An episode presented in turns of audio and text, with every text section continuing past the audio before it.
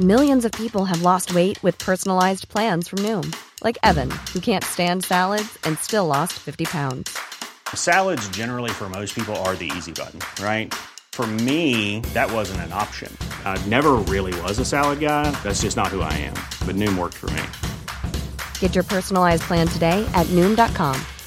Real Noom user compensated to provide their story. In four weeks, the typical Noom user can expect to lose one to two pounds per week. Individual results may vary. Bonjour à tous et bienvenue à l'heure des pros ce matin. Le nucléaire est écologique. Il n'y a pas de rejet à effet de gaz dans l'atmosphère, c'est de la vapeur d'eau. Le nucléaire est moins cher. Le nucléaire est sécure. Il n'y a aucun incident majeur en France depuis 1956 et la construction du premier réacteur nucléaire. Dans le monde, mis à part Tchernobyl, centrale mal entretenue dans une Union soviétique défaillante, aucune catastrophe n'est à déclarer. Je rappelle que c'est un tsunami qui a percuté Fukushima. Le nucléaire ne saurait être tenu pour responsable. J'ajoute que le nucléaire est une excellence française, qu'il n'existe aucune alternative crédible, que les subventions de l'éolien, du solaire ou des mines à charbon coûtent des sommes folles, que le nucléaire c'est 4 à 600 000 emplois directs. Eh bien, malgré tout cela, pour des raisons purement idéologiques, pour faire plaisir à quelques écologistes, ce débat perdure et illustre le masochisme français, pour une fois qu'on est au top, en même temps qu'il empoisonne la vie politique alors que de débat il ne devrait pas en avoir. Passons au 100% nucléaire ce sera moins cher, plus sécure, plus écolo, plus intelligent en un mot. Bonjour à tous. Nuancé. nuancé, mais nuancé. comme toujours. Bonjour, chère Charlotte. Non, mais je dis ça parce que Emmanuel Macron va parler tout à l'heure sur son plan 2030 et va sans doute vouloir faire un peu plus de nucléaire. Bonjour Anne Fulda. Bonjour Joseph Massescaron. Et un véritable enjeu aujourd'hui. Oui. C'est faire du nucléaire hmm. une énergie verte. Oui. Il y a, vous, ça vous a pas échappé qu'il y a, que, que, le gouvernement, avec neuf autres pays européens, mm. essaye justement d'aller dans cette direction et de pousser la Commission européenne à ce que le nucléaire devienne une énergie verte, ce qui voudra dire évidemment mm. des financements, que le financement vert pourra aller vers le nucléaire. Bonjour Laurent Geoffrin. Mais convenez que euh, je trouve que ça illustre tellement les débats à la française. On met des sommes folles de subventions sur l'éolien, le solaire et pourquoi pas les mines à charbon. On est depuis 56 en France, il n'y a aucun incident. Je ne sais pas si. Il y a des incidents, il n'y a pas eu d'accident. Il y a des incidents. Mais comme il y avait des coups de grisou dans les mines à charbon, il y a toujours des incidents lorsqu'on fabrique euh, quelque chose. Il y a une faiblesse dans votre. Je suis assez, assez d'accord sur le, fait qu'il faut maintenir le nucléaire, le développer si possible. Euh, parce qu'on on peut imaginer les centrales plus petites et plus faciles à gérer, etc avec moins de déchets, parce que le problème des déchets n'est pas réglé quand même. Oui, mais il y a imaginez, des inconvénients à une énergie. Imaginez qu'il y ait quand même, euh, malgré tout, un jour, un, accident, même sans, sans, beaucoup de pertes humaines. Ça fera un choc dans l'opinion terrible. Et à ce moment-là, toute l'énergie nucléaire, si on se en remet uniquement à l'énergie nucléaire, on est à la merci de ce genre de choses. Et, et regardez ce qui s'est passé en Allemagne. Pourtant, l'accident n'a pas eu lieu en Allemagne ou au Japon. L'opinion a été tellement choquée que Merkel, qui n'est pas, euh, qui n'est pas une écologiste euh, gaucho, mais pour faire plaisir a, tout arrêté d'un coup. Mais pas pour faire plaisir à ces écolos, à sa non, écolo. Bah non, c'est là que vous vous trompez quand vous dites c'est quelques écolos, c'est pas vrai. Ou, une partie, il y a une partie de l'opinion qui se méfie du nucléaire. reconnaissez, essayez de reconnaître les faits quand même. Je, je suis d'accord avec vous, mais qu'elle se méfie rationnellement quand tu dis depuis 56, tu as aucun incident en France. Tu auras toujours des accidents. Tu auras toujours. Souvenez-vous les, ce qu'on appelait les coups de grisou, euh, dans, avec les mines à charbon, avec des morts. Etc. Il y a toujours. non, mais c'est un peu particulier le nucléaire parce que si jamais un jour, c'est très peu probable. Je suis d'accord. Il y a un vrai accident, on ne sait pas comment maîtriser. On a bien vu au moment où il y a, eu des vrais accidents. Les gens, il y a une panique incroyable, y compris dans, l'industrie nucléaire, c'est vrai. centrales nucléaires en France. Soit c'est dangereux et on les ferme toutes, je connais ce raisonnement aussi. On ne les ferme pas. C'est pas dangereux. Et personne ne propose de les fermer à court terme. Mélenchon a 10 sur 10 ans et tout le monde pense que c'est pas sérieux. Non, mais le, le problème, c'est. Et, je vous dis, c'est moins cher. Euh, je veux bien que vous payiez votre électricité. Le PR, ça coûte très cher. Hein, le, le, problème. On va pas faire deux heures là-dessus. Mais... Si, c'est intéressant parce que le problème, c'est qu'on perd, on a fini par perdre notre, euh, bah, notre intelligence scientifique dans ce domaine où nous étions les pionniers. Oui, on était. le masochisme français. Et d'ailleurs, y compris pour prévenir justement les incidents. Donc si, on voulait justement euh, euh, bah, continuer à, apporter des solutions scientifiques, même en cas d'incident, bah, il faudrait justement que cette filière soit préservée. Je trouve que ça illustre le masochisme français. Ah bah là, là, là, on est dans un cas, là, on est vraiment dans, dans, un grand cas. Euh, il y a, euh, Laurent parlait en effet des petites unités euh, aujourd'hui. elles n'existent pas pour Elles n'existent pas encore, mais il y, a, tout un programme de, de DEF depuis 2019 pour créer justement ces petites unités. Et franchement, c'est ça l'avenir, c'est ça l'énergie verte. Moi, je trouve que c'est un peu. Enfin, d'abord, il faut toujours rappeler quand même que 70% de l'électricité est d'origine nucléaire, donc c'est quand même un, chiffre considérable, donc c'est que ça, ça marche. Et puis, moi, je trouve qu'il y a quand même une évolution, que c'est un peu la fin du nucléaire honteux, malgré tout, parce qu'on voit qu'Emmanuel Macron le, assume ce, tournant nucléaire avec ce qu'il va déclarer sur la, possibilité de développer des, petits réacteurs nucléaires. Euh, et c'est vrai que depuis 1995 et la reprise, l'annonce de la reprise des essais nucléaires par Jacques Chirac, le sujet nucléaire euh, apparaissait assez peu finalement dans, dans, les débats politiques. Et là, il revient sur le devant de la scène avec d'ailleurs des divisions au sein du camp macroniste. Parce que si Emmanuel Macron se prononce assez clairement pour le nucléaire, au sein même de son camp, il y a des divisions. Donc euh, moi je trouve que c'est pas, enfin c'est intéressant de voir que le, débat revient et cette euh, tribune qui a été euh, publiée hier, qui, lit, comme le disait Joseph, effectivement énergie verte, enfin la mm. nécessité de lutter contre le réchauffement climatique et le nucléaire, je trouve que c'est quand même un, signe intéressant que ça bouge. Charlotte, j'ai beaucoup pensé à vous. Vous allez me parler des cathos encore. Oui. Ben, quand, je pense aujourd'hui au ciel, quand je pense à, notre avenir loin des choses terrestres, Immédiatement, je pense à vous. Bah, ça me fait plaisir. Hein, bah, bien sûr, immédiatement. J'ai beaucoup pensé à vous parce que je me suis dit, mais qu'est-ce que Charlotte Dornelas va me dire sur un sujet que je trouve vraiment passionnant, qui est le secret de la confession. Alors, je rappelle que Monseigneur Eric de Moulin-Beaufort, qui est président de la conférence des évêques de France, est attendu cet après-midi à Beauvau où il rencontrera Gérald Darmanin. Ça fait suite à des propos polémiques sur le secret de la confession. Je trouve qu'il s'est fait un peu piéger par des journalistes sur le thème des lois de la République. Est-ce que les lois de la République, ça fait écho au débat sur l'islam. Donc à partir du moment où tu dis une religion est, au-dessus euh, des lois de la République, cette expression loi de la République, à mon avis, il n'aurait pas dû l'employer.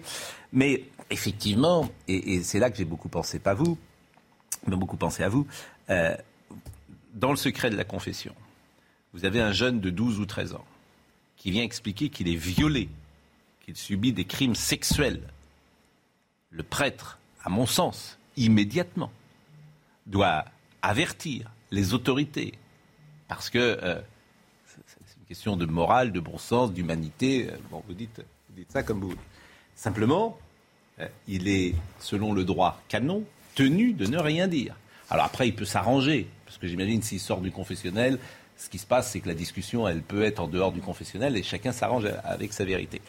Mais je me suis dit, qu'est-ce que Charlotte pense de ce sujet? Il n'est il pas évident. Hein. Il faut, il faut distinguer les ordres d'abord et, distinguer ce qui relève de la loi. Et c'est pour ça, vous avez parfaitement raison, euh, monseigneur de Boulin-Beaufort a eu tort d'utiliser à la fois le rapport entre le droit canon et les lois de la République, encore plus d'utiliser le mot fort. C'est Rémi Brague, le philosophe, qui a, qui a beaucoup insisté là-dessus avec énormément de justesse. Il a dit c'est pas la question de la différence qu'il peut y avoir entre euh, ce qui relève de la religion et ce qui relève des lois de la République, ce peut être uniquement ce qui est acceptable, c'est simplement la question de la conscience. Et donc, c'est pas que c'est plus fort que les lois de la République, c'est que parfois c'est plus juste que les lois en présence dans, le pays, les lois qui sont votées. Donc ce n'est pas une question de force ou de rapport de force. Ça, c'est la première chose. Ensuite, la deuxième chose, c'est de savoir est-ce que euh, Monseigneur de Boulin-Beaufort a eu raison de dire ça? Dans son communiqué à la suite, il dit mais de toute façon, ce n'est pas tellement le sujet, puisque le droit nous permet de euh, conserver le secret de la confession. Bien sûr, il y a une jurisprudence assez précise. C'est absolument exact. Et là, il faut l'expliquer encore une fois. C'est qu'aujourd'hui, il y a deux articles de loi du Code pénal, deux articles qui vous obligent à dénoncer un crime d'une part, et le, deuxième qui précise qu'il est obligatoire de dénoncer un crime des sévices commis sur mineurs de moins de 15 ans ou sur personnes vulnérables. Sur ces deux articles, il y a à chaque fois un alinéa. Dans le premier, les personnes tenues au secret professionnel, puisque le secret de la confession dans la loi, c'est de l'ordre du secret professionnel qui s'applique aux avocats, aux médecins. Ils sont exemptés dans la dénonciation du crime. Et attendez, non seulement ils sont exemptés, mais ils sont poursuivis par la justice s'ils trahissent le secret. Donc la justice, la question se pose à l'envers en droit. Hein. Il est interdit de trahir le secret professionnel. Sur la question des sévices commis sur mineurs, l'alinéa précise cette fois-ci que le professionnel peut trahir le secret professionnel sans risque de poursuite. Donc c'est une possibilité, c'est absolument pas une obligation dans le Mm. droit aujourd'hui. Mm. Ensuite, sur la question précise de la confession. Il y a le droit et puis la morale, non, forcément. non, mais oui, mais donc, donc déjà, en droit, il n'y a pas une question, il n'y a pas une guerre entre le droit et euh, le secret de la confession aujourd'hui. Ça pourrait venir, puisque évidemment, c'est euh, dans le rapport, cette question est évoquée, la réaction de Gérald Darmanin et la réaction de beaucoup de gens le prouvent. C'est déjà arrivé dans d'autres pays. Alors déjà, il faut préciser que pas un prêtre euh, dans le monde a trahi le secret de la confession. Certains sont partis en prison, certains ont été condamnés à mort, pas un ne l'a trahi. C'est, c'est- en fait, il faut comprendre que dans l'Église, depuis le premier jour, depuis que la confession existe, c'est excommunication directe pour le Et il prêtre. faut expliquer ce qu'est la confession. C'est un rapport avec Dieu, en C'est fait. ça. hein. C'est ça En qui fait, est a- très important à comprendre pour ceux qui peut-être ne sont Là, pas catholiques. fois, D'ailleurs, ça. la confession n'existe que dans la religion catholique? Non. Non, il, y a les Non, il existe dans les autres religions. De la même manière Les protestants, Alors non, pas de la même manière, parce que en fait, là, le problème aussi, c'est le droit canonique, Ouais. qui est un droit particulier à l'Église catholique. Pardon. Et, et du coup, le, le- même dans la confession, il y a deux ordres, entre guillemets. Il y a l'ordre divin qui explique l'excommunication, et là, c'est absolument inviolable, parce que le, le prêtre, en gros, le, le- le pécheur vient voir le prêtre, mais il s'adresse à Dieu uniquement dans toute sa confession. Le prêtre est un ministre de la grâce de la confession qui vient de Dieu. Et donc, le, secret doit être absolu parce que sinon, qui va venir confesser ses péchés si la confession risque de devenir publique? C'est ça le principe initial pour lequel le, le secret est absolument inviolable. Ensuite, il y a un aspect humain dans la confession, c'est qu'un pécheur rencontre un prêtre qui certes est là au nom de Dieu et l'incarnation même de Dieu au moment de la confession, mais qui est un homme, qui prodigue des conseils, qui écoute ce qui est dit dans le confessionnal et qui peut pousser, et notamment sur le cas de, de sévices commis sur mineurs, Mm. d'abord précisons qu'on parle de cas, euh, à mon avis, rarissimes. Bien Parce sûr. que pour aller se confesser, il faut avoir une volonté d'être pardonné et donc une volonté de réparer le Ouais, mal. là, je parlais d'une victime qui viendrait. Mais justement, j'allais venir à votre exemple, Oui. parce que pe- le- le- le- le- l'agresseur qui viendrait se confesser, c'est rarissime. Mm. Oui. La victime, on ne se confesse pas d'être une victime. Donc ce peut être... Non, on ne peut pas se confesser d'avoir été Non, mais on euh, agressé. Oui, alors On le peut mot confesser n'est pas, n'est pas relève- approprié, relève- mais euh, c'est un témoignage. Mais là, dans ces cas-là, ça relève beaucoup plus de la confidence faite au prêtre. On ne fait Ouais. pas ça nécessairement dans un confessionnal. Et là, il n'y a pas de secret de confession. Souvent quand même, la victime se sent coupable. Ouais. Alors, je voudrais qu'on voit le sujet quand même. Et puis après, je vais vous donner la parole. Voyons ce, le sujet, puisque c'est une journée assez euh, im- importante. Et puis, euh, il y a certains, par exemple, il y a des personnalités qui réclament. Euh, c'est le cas de, euh, ce- de- du cofondateur de l'association de la, euh, des victimes de la parole libérée qui réclame euh, la démission des évêques. Et j'ai vu que la directrice de témoignages chrétiens Oui. également euh, ce matin demandait la démission de tous les évêques. De tous les les évêques. renommer derrière. Voilà, donc euh, voyez euh, ce sujet qui nous intéresse. Victime du père Prénat, François Deveau a fait de la lutte contre la pédophilie dans l'Église un combat.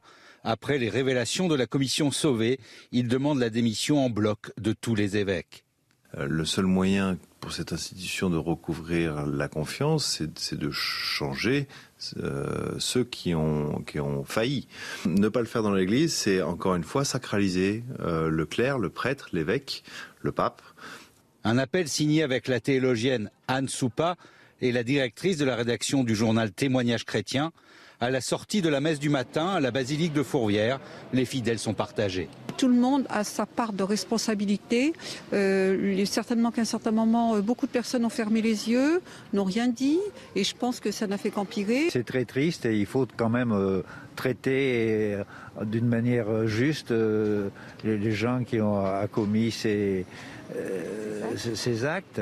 Mais je- je- il ne faut pas remettre quand même en cause toute la hiérarchie de l'Église. Les signataires estiment que tous les évêques ne sont pas coupables, mais tous sont responsables. Il y a- Laurent Geoffrin qui voulait réagir. Euh, c'est pas là-dessus, c'était Oui. sur la confession. Oui. Je- il me semble qu'on confond dans ce débat le, ce qu'on pense et ce qu'on fait. Euh, quand, on, quand le- le- l'évêque de Reims, l'archevêque, de- l'archevêque de Reims, qui a été euh, convoqué, il a été convoqué pour avoir émis une opinion, ce qui est un peu bizarre. Il a le droit de penser que les lois de Dieu doivent être supérieures. Il a le droit de penser ça. Il a tort, je pense, à mon, sens, mais il a le droit de penser ça. On a le droit de penser, par exemple, que euh, l'avortement, c'est c'est absolument interdit, alors que c'est euh, dans les lois de la République, c'est autorisé. Donc il y a une contradiction entre les lois de Dieu et ceux qui pensent qu'il faut proscrire l'avortement et qui essayent de le faire parmi leurs fidèles. ce qui est le cas du pape, me semble-t-il. Bon, euh, il a le droit de le dire, il a le droit de le penser. Là où, là où ça devient problématique, c'est s'il exerce des pressions pour qu'on euh, on ne respecte pas les lois de la République. Donc là, c'est s'il mm. fait des choses. Et c'est pour ça quand on dit, euh, et, ça vaut pour les musulmans, quand on, dit, quand on demande aux musulmans, est-ce que vous pensez que la charia est supérieure à la loi de la République? Il y en a combien qui disent oui. Alors on dit, oh, mais c'est horrible. Mais ça dépend de ce qu'ils font aussi. S'ils, ne font que le penser, comme, comme Monseigneur, je ne sais plus comment il s'appelle, euh, pense que la loi de la, confession, c'est au-dessus de la République. Bon, ben c'est, ça, ça, fait partie de la liberté de, la, de, conscience et, et d'opinion. C'est pas la même chose. En, fait, ce, secret de la confession, qui est inscrit dans le droit canonique, rappelons que le droit canonique, c'est un droit, enfin, ça n'existe que dans l'Église catholique, qui est fait pour régir le gouvernement et les fidèles pour aller vers Dieu, pour permettre aux hommes d'aller vers Dieu. Je j'explique hein, d'une manière assez triviale et rapide. Euh, en fait, ce droit canonique, ce secret de la confession n'a cessé d'évoluer. C'est-à-dire que les gens qui nous écoutent peuvent croire que c'est la confession dans un confessionnal. Mais non, non, pas du tout. C'est-à-dire que ça s'est étendu même à des propos que vous pouvez tenir à des prêtres. Et en fait, le problème, c'est tout le rapport de l'Église avec le secret. Et, et le paradoxe, c'est que ce que nous enseigne le rapport Sauvé, c'est que l'Église précisément a décidé qu'il ne pouvait pas y avoir de secret dans ce domaine que, le secret ne pouvait pas exister dans ce domaine. C'est-à-dire qu'on ne pouvait pas euh, faire comme si euh, euh, rien ne s'était passé et s'asseoir, sur les confessions. Juste une seconde, juste pour montrer quand même l'évolution de l'Église. Le, pape François, j'ai retrouvé un réécrit en décembre 2019. Le pape François disait Le secret professionnel n'empêche pas l'accomplissement des obligations établies par la législation nationale, y compris les obligations de signalement c'est le pape qui a dit ça. C'est le pape qui a dit ça. Et après Charlotte et. Non, ce qui est, ce qui est extrêmement complexe, c'est qu'après cette, euh, cette, cette, déflagration qu'a entraîné le rapport Sauvé, qui est quand même euh, et qui est la preuve d'une vraie maturité quand même, qui a mis du temps. Ça a été long, mais enfin quand même, c'est un, un, acte important. Il n'y a pas que dans euh, l'Église, il hein, faut le dire. Hein. Il y a aussi, c'est un rapport qui est plus global. C'est-à-dire que c'est d'abord dans les familles, Hein, les, les... commandés financés par l'Église. Oui. le rapport Sauvé, en l'occurrence. Oui, le rapport Sauvé, en l'occurrence, ça concerne quand même. il y a des institutions, écoles. Euh, oui, là, le rapport Sauvé concerne, concerne quand même l'Église. Donc, euh, il, existe, c'est quand même un acte qu'il faut, qu'il faut saluer, c'est quand même un acte courageux, etc. Donc, ce qui se passe, c'est qu'après cette, euh, cette, cette énorme bon, il faut quand même qu'il y ait des mesures qui soient prises pour, pour prendre en, en compte ces phénomènes qui ont été remarqués. Donc effectivement, c'est extrêmement complexe, mais il faut qu'il Même si, pour être tout à fait honnête, depuis 20 ans, 30 ans, les faits euh, qui sont dans le rapport Sauvé remontent à, euh, souvent aux après, années 60, 70. et qu'ensuite, heureusement, il y en a eu après la parole s'est libérée. Les, les, je pense que les enfants aujourd'hui sont plus avertis par leurs parents parce que il y a, un dialogue dans les familles où on dit à un enfant attention si quelqu'un t'approche etc. Euh, ce qu'on ne faisait sans doute pas il y a 20 euh, ou 30 ans. Donc il y a une éducation, il y a culturellement les choses ont changé. oui, je crois qu'il faut une réponse à la hauteur de ce rapport. Les parents aujourd'hui, avec des enfants de 6 ans, les mettent en garde, ce qui était sans doute pas le cas il y a 20 euh, ou 25 ans. Et vient tout de suite parler et je veux dire tout, ça, la parole est déculpabilisée pour celui qui est victime. Vous voyez, il y a des choses qui ont changé. C'est important. Mais il faut une réponse à la hauteur de, du choc, de l'onde de choc qui a entraîné ce rapport. Charlotte, pour conclure par exemple, le fait qu'il ait été euh, euh, convoqué, si j'ose dire, ou invité par M. Darmanin aujourd'hui, ça vous a choqué? Je comprends très bien, effectivement, c'est ce que disait Laurent Geoffrin, je comprends très bien pourquoi Gérald Darmanin le convoque, puis l'invite, et puis joue sur le vocabulaire. C'est qu'effectivement, le vocabulaire utilisé par Monseigneur de Boulin-Beaufort dans cette, euh, dans cette interview est celui qui était omniprésent dans la tête de tout le monde au moment des lois sur le séparatisme. Notons une chose, c'est qu'il n'y a pas là de contradiction sur l'interdiction de la pédophilie. C'est évidemment dans l'enseignement de l'Église, c'est un péché grave qui est même qualifié de mortel dans l'Église. Mm. Donc ce n'est pas une contradiction entre la loi de l'Église et la loi de la République. On ne discute pas de la gravité de l'acte, on discute de la question du secret. C'est une chose différente. Et je voulais simplement réagir parce qu'il y a quelque chose de faux qui a été dit. C'est pas l'Église qui a étendu le secret de la confession aux, confidences que vous pouvez faire à un prêtre, c'est la loi française. C'est la Cour de cassation en 1891. Je, ne suis pardon, pas du tout d'accord parce que le secret de la confession tel qu'il est pratiqué au Moyen Âge dans l'Église n'est pas le même que tel qu'il est pratiqué au 19e alors, siècle. Alors aujourd'hui, en 1891, la Cour de cassation, euh, la Cour de cassation étend le secret professionnel à toute confidence faite à un prêtre en tant que prêtre, c'est-à-dire dans sa qualité de prêtre, sauf si c'est votre ami, votre oncle, votre frère, etc. Mais l'Église, elle, ne consacre le secret de la confession qu'au moment où vous demandez l'absolution dans un confessionnal au prêtre. Une confidence qui est faite à un prêtre, le prêtre est délié du secret de la confession. C'est très clair dans le droit canonique, il n'y a absolument aucun doute là-dessus. Et c'est bien là où il y a le problème, c'est là ce que les gens ne comprennent pas, c'est que lorsque un, un prêtre pédophile vient se confesser, il peut avoir l'absolution et on peut décréter un certain nombre de pénitences. Et ça, évidemment, c'est incompréhensible pour l'opinion publique. Non, mais justement, il y a la C'est incompréhensible. Non, mais pour que pour qu'il y ait absolution, pardon, pour qu'il y ait absolution, il y a nécessité de la pénitence et de la réparation. Comment est-ce que vous réparez un acte pareil autrement qu'en allant vous dénoncer Donc il y a évidemment le fait de pousser les gens et justement sur la question du secret. L'omerta a, été rendue évidente par ce rapport, c'est une certitude. L'omerta qui d'ailleurs malheureusement euh, pèse sur toutes ces affaires-là de manière générale. C'est cette omerta qu'il faut évidemment briser dans l'Église, mais vous voyez tous les évêques qui ont été poursuivis par la justice. Il y en a plein qui ont commandé des rapports et qui se sont tus derrière. Évidemment qu'ils doivent être poursuivis. Mm. Il n'y a absolument pas la question du secret de la confession. Surtout quand ils ont déplacé des prêtres pédophiles pour les mettre Évidemment, évidemment. habituelle, c'était de déplacer les, les arrêté dans les années 80. La hiérarchie a non, mais ça, c'est une certitude. La hiérarchie a fermé les yeux et à protéger. Et vous noterez que c'est Barbarin, grâce à Dieu. Mais voyez le film Grâce à Dieu, tout est dans.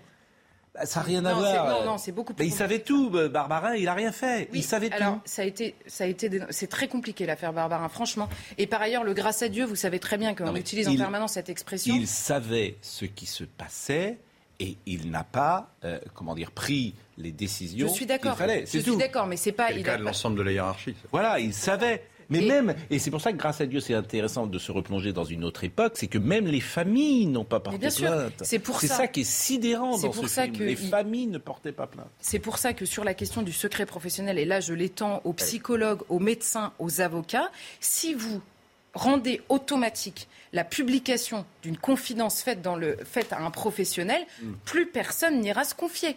Donc, ah, donc la, possibilité d'accompagnement de la personne, notamment à se dénoncer et à la victime. Mais moi, justement, les journalistes, le jour où on a eu cet échange, les journalistes, on a un secret professionnel total, nous. C'est-à-dire que si je ne veux pas donner euh, on a un secret des sources. Secret des sources Oui, mais il y a un moment. Et on peut, refuser de donner sa source. Mais si je sais, par exemple. Ah s'il y a un danger.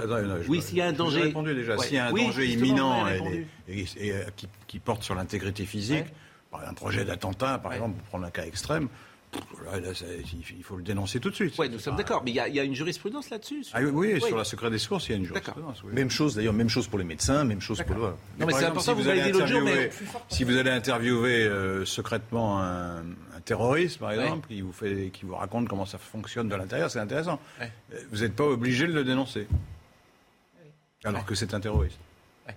Mais si je peut, vais, on peut arguer du secret. Si je vais interroger un terroriste. Ce qui est logique d'ailleurs, parce que si je vais interroger un terroriste qui me dit demain je mets une bombe ah bah sur la Tour Eiffel, oui. bah vous pouvez, vous devez. Vous devez. Oui, Ah oui, il faut, bien sûr. à mon avis, il faut. il me semble. Je sais pas ce que dit la loi exactement. Mais c'est pour ça qu'on a eu ce, ce mini échange l'autre jour. Oui, et ça serait intéressant. Non, mais par exemple, mon cas est très précis. La hein. libération, la politique, c'est que dès qu'on avait les, vous savez, les, des, notes de revendication, etc on appelait tout de suite la police et on donnait le truc en, espérant qu'avec cette note, ils allaient pouvoir trouver les auteurs, etc. En, matière de terrorisme et de, grand banditisme, il y, a, on va marquer une pause. De, coopérer. par exemple, quand des journalistes font un reportage avec des trafiquants de drogue, comme c'est le cas régulièrement, qu'on les interroge, qu'on les ah, fout, etc., on les dénonce pas. Hein. Donc il faut quand même garder à l'esprit dans toute cette histoire, et j'en terminerai par là, que l'ennemi, c'est la pédophilie, c'est pas l'Église. Il faut que ça reste présent à la tête de tout le monde. Si on veut vraiment lutter contre la pédophilie, ouvrons tous les yeux parce que, parce que mm. vous avez parlé des familles. Euh, l'éducation nationale a également joué mm. des mutations. Euh, euh, donc le but, c'est vraiment d'éradiquer la pédophilie, de sauver les victimes et de sauver les enfants. Oui, mais ce que l'on voit aussi surtout, c'est qu'il y a deux églises. Voilà. Celle qui commande le rapport, qui le paye, d'accord, qui prend des risques, et puis bah, parfois il y a l'autre. je vous rappelle que c'est sur le secret. Je vous rappelle que c'est Ratzinger, le cardinal Ratzinger. C'est ce que j'ai dit. J'ai euh, rendu hommage au cardinal Ratzinger pour ça. Quelle est l'autre église du coup J'ai pas compris. Ben, celle qui justement qui vit dans le secret, qui qui qui, qui étend le, le, secret. Non, mais là c'est toute l'église qui a demandé ce rapport-là, donc il y, a zéro sujet sur la question du secret et de l'omerta. Il faudrait juste que l'omerta se transforme pas en omerta intérieur. Parfois on a besoin d'avoir un endroit que l'on sait rester secret pour se confier. Bon, on marque une pause et on va parler de Mongeron. De... Vous avez vu comme c'est calme? La discussion, comme elle est apaisée et intéressante. Évidemment, Charlotte. Voilà. On n'est pas obligé toujours de. De s'engueuler, non De parler, on n'est pas obligé toujours de parler de Zemmour, de faire. on peut aussi parler d'autres choses. Donc on n'en parle pas aujourd'hui? Parlera peut-être, si vous êtes sage. ça sera en dessert. Ça sera si vous êtes sage, vous aurez le droit de parler un peu de Zemmour. Mais on va parler de Mongeron parce que, évidemment, on va suivre ce qui s'est passé hier à Mongeron et savoir si euh, l'agression était euh, homophobe et elle l'était, euh, manifestement, puisqu'on a entendu le jeune homme qui a été tabassé. Et puis on parlera de Comble-la-Ville également. On parlera de Xavier Bertrand. Est-ce qu'il avait le choix, Xavier Bertrand? Parce que tout le monde dit Ah, c'est formidable quoi. Bon. Peut-être qu'il n'avait pas le choix. Non, il n'avait pas le choix. Bon, ah du, point de vue financier, il n'avait pas le choix. Ah, c'est un peu ce que j'ai l'impression que j'ai. Euh, à tout de suite. On en parlait euh, hier, euh, une violente agression en Essonne à Montgeron. Le caractère homophobe a bel été bien retenu par les enquêteurs. Une vidéo avait circulé sur les réseaux sociaux et vous l'avez vu hier. Vous voyez le sujet d'Anthony Favali. Entendu hier par les enquêteurs, la victime, un jeune homme de 17 ans, raconte avoir été frappé gratuitement par une meute d'individus proférant des insultes homophobes en raison de son apparence. À Montgeron, des habitants nous font part de leur indignation. C'est intolérable, euh, là surtout euh, en ces temps quand même, c'est inadmissible. Il y a un, message peut-être qui passe pas partout et c'est dommage que ces jeunes ne euh, fassent pas preuve de, bienveillance et de tolérance, surtout que maintenant l'homosexualité est quand même quelque chose d'assez bien accepté. Pour les associations LGBT, un important travail reste à faire dans certains quartiers difficiles du pays. On ne fait pas d'amalgame, mais on sait qu'il y a des endroits où c'est effectivement une réalité et où il est plus difficile de vivre ouvertement euh, son, orientation sexuelle. C'est une réalité. Aujourd'hui, euh, il y a peu de moyens qui sont mis pour lutter euh, concrètement contre les haines anti-LGBT dans les quartiers et notamment les quartiers prioritaires. ça, c'est quelque chose qui nous inquiète. Les agresseurs sont toujours recherchés par les forces de l'ordre et risquent jusqu'à 10 ans de prison. L'auteur de la vidéo encourt quant à lui jusqu'à 5 ans d'emprisonnement et 75 000 euros d'amende. Mathieu Boccoté, qui est éditorialiste sur CNews depuis la rentrée hier, d'une certaine manière, a mis les pieds dans le plat. Je vous propose de l'écouter. Ce qui m'étonne, c'est que certains soient étonnés. Nous sommes devant l'émergence d'une nouvelle barbarie qui dit son nom, qui est une forme d'intolérance revendiquée, qui se met en scène, hein, qui est décomplexée. Et dans certains, on parle quelquefois des territoires perdus de la République. C'est aussi les territoires perdus des mœurs françaises, de l'identité française. La société française est une société ouverte, justement, une société qui a le sens de la liberté des mœurs. En certains lieux, une forme de pulsion archaïque se manifeste à la manière d'une foule lyncheuse vous comprenez le sous-texte de ce que dit. Euh, monsieur euh, Boccoté. Et cette question m'intéresse, religion et homosexualité, mais également islam et, homosexualité. Euh, c'est intéressant, puisque c'est ce qu'il veut dire, M. Boccoté. Il dit, voilà, là, dans des quartiers populaires, là où en fait l'islam est parfois assez présent, il y a une homosexualité, il y a une homophobie qui est plus forte qu'elle ne l'est dans d'autres quartiers ou d'autres endroits de la société. Est-ce que c'est vrai ou pas? Et ça, c'est pas facile de répondre à cette question. Alors, est-ce que c'est. Alors, j'ai m'y collé. J'ai essayé de m'y coller. Euh, ce qui est vrai, c'est que. Euh, aujourd'hui, euh, deux hommes qui peuvent se tenir par la main et qui sont à trappe, très franchement, je donne pas cher si c'est le soir. ils courent vraiment un risque. Ils courent vraiment un risque physique. Pourquoi? Pourquoi? Parce que justement, en raison de l'intolérance, d'une sorte de globi-boulga euh, euh, religieux et voilà, oui religieux. Mais vous avez choisi Trapp. Pourquoi? Parce que parce que oui, pourquoi j'ai choisi Trapp Parce que en effet, euh, il y a eu déjà dans le passé des, des problèmes. Mais j'aurais pu choisir. Alors Maintenant, euh, ce qui est vrai, c'est que j'aurais pas pu dire Non, justement, j'aurais pas pu. Non, mais justement, j'aurais pas pu dire Non, mais c'est intéressant parce que c'est euh, intéressant parce que non, non, mais il faut, il faut, il faut le faire. C'est-à-dire que moi, j'ai vu j'ai enfin, tweeté d'ailleurs parce que j'ai considéré que c'était un déni de réalité. J'ai vu justement le porte-parole LGBT qu'on vient d'entendre dire, mais il faut pas. Il a commencé par dire pas d'amalgame, pas d'amalgame, pas stigmatisé, etc. Et dans une dans intervention précédente, il disait, mais ça arrive aussi dans le Marais. Sauf que dans le Marais, les gens qui viennent, ce sont précisément les mêmes, d'ailleurs, qui frappent à, trappe et qui veulent casser du PD et qui viennent dans le Marais. Autrefois, il y a quelques années, ils voulaient juste voler les PD, c'est leur piquer leur carte bleue, etc. Mais c'était connu dans, ce quartier. Maintenant, c'est simplement casser la gueule. Voilà. Et ça, ça arrive pas tous les et ça, casser la gueule. Qui viennent dans le marais, ça arrive pas tous les jours quand même. Des gens qui viennent dans le, marais pour bien casser. Sûr que ça n'arrive euh, pas tous les... Bien sûr que ça n'arrive pas, hmm. mais ça, c'est arrivé assez souvent assez souvent pour que des associations LGBT s'en inquiètent. D'accord. Alors, ça, donc, islam et homophobie, oui ou non? Sur, sur, la question, sur, la? question, bien sûr, mm. sur la question de l'islam, euh, évidemment, c'est-à-dire que l'islamisme auquel on assiste aujourd'hui, euh, qui est euh, véhiculé par les frères musulmans ou autres, pour eux, évidemment, l'homosexualité, c'est une abomination. Comment voulez-vous, d'ailleurs, Comment, comment, voulez-vous considérer que ce n'est pas une abomination alors que précisément le sort réservé aux homosexuels là où l'islamisme arrive, c'est d'être jeté, d'être jeté en bas et tour pour les écraser. Donc, euh, qu'est-ce que vous voulez dire à ça? C'est-à-dire, il, ne peut pas y avoir, il ne peut pas y avoir pire, en tout cas. Euh, dans, là, dans des républiques islamiques. Oui, euh, dans oui mais est-ce que aujourd'hui, c'est pas vrai au Maroc, c'est pas vrai en Tunisie, c'est pas vrai.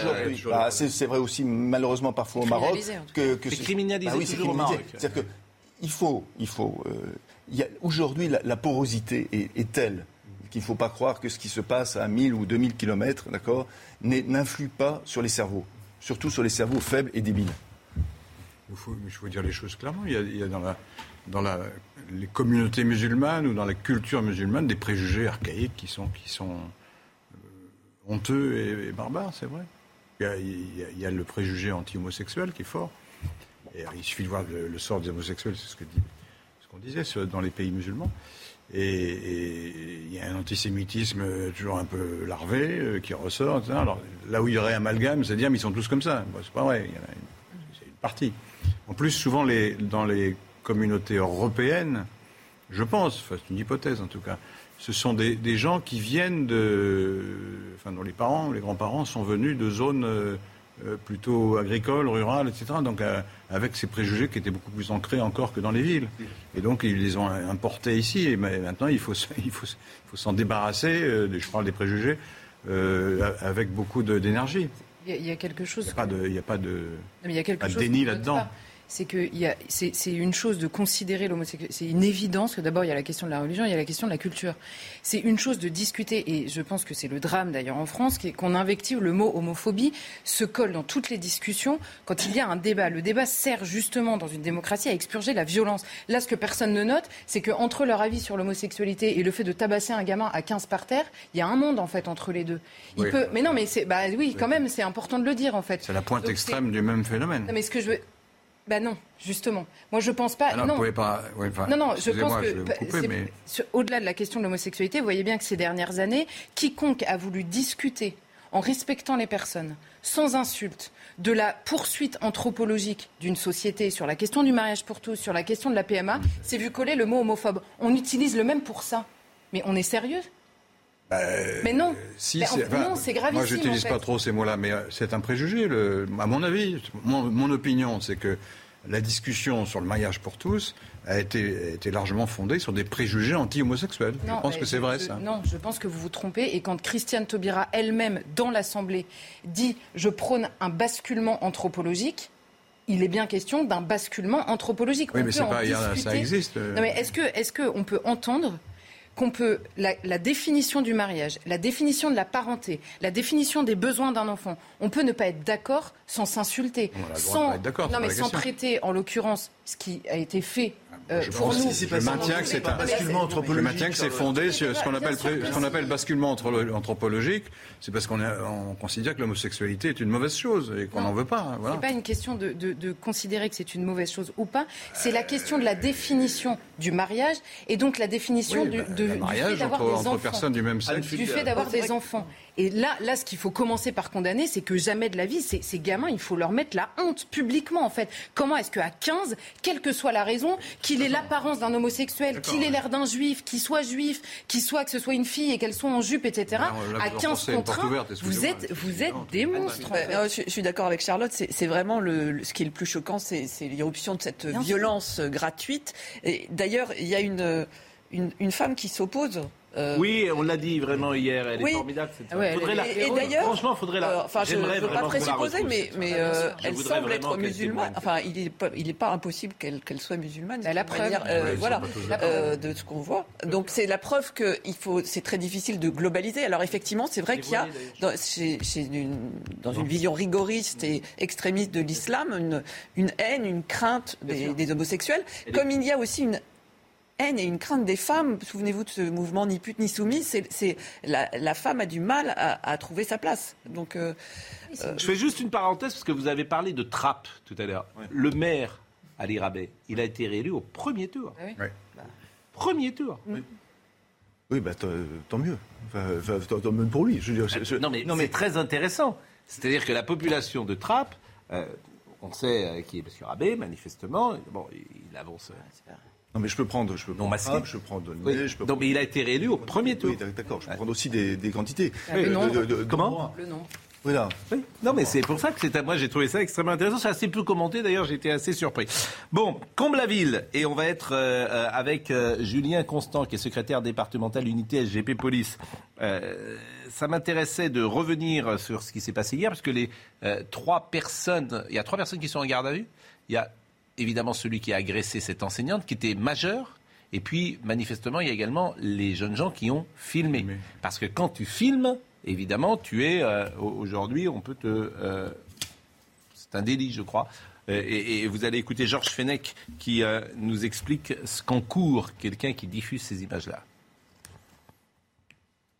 Le fait d'enregistrer ce type de vidéo violente est puni des peines de la complicité. C'est-à-dire que si la, euh, le fait principal est par exemple un, crime avec une infirmité à la suite des violences, 15 ans d'emprisonnement prévu, l'enregistrement de ces vidéos est également puni des mêmes peines en tant que complice, comme si celui qui enregistre est effectivement le complice de celui qui agresse.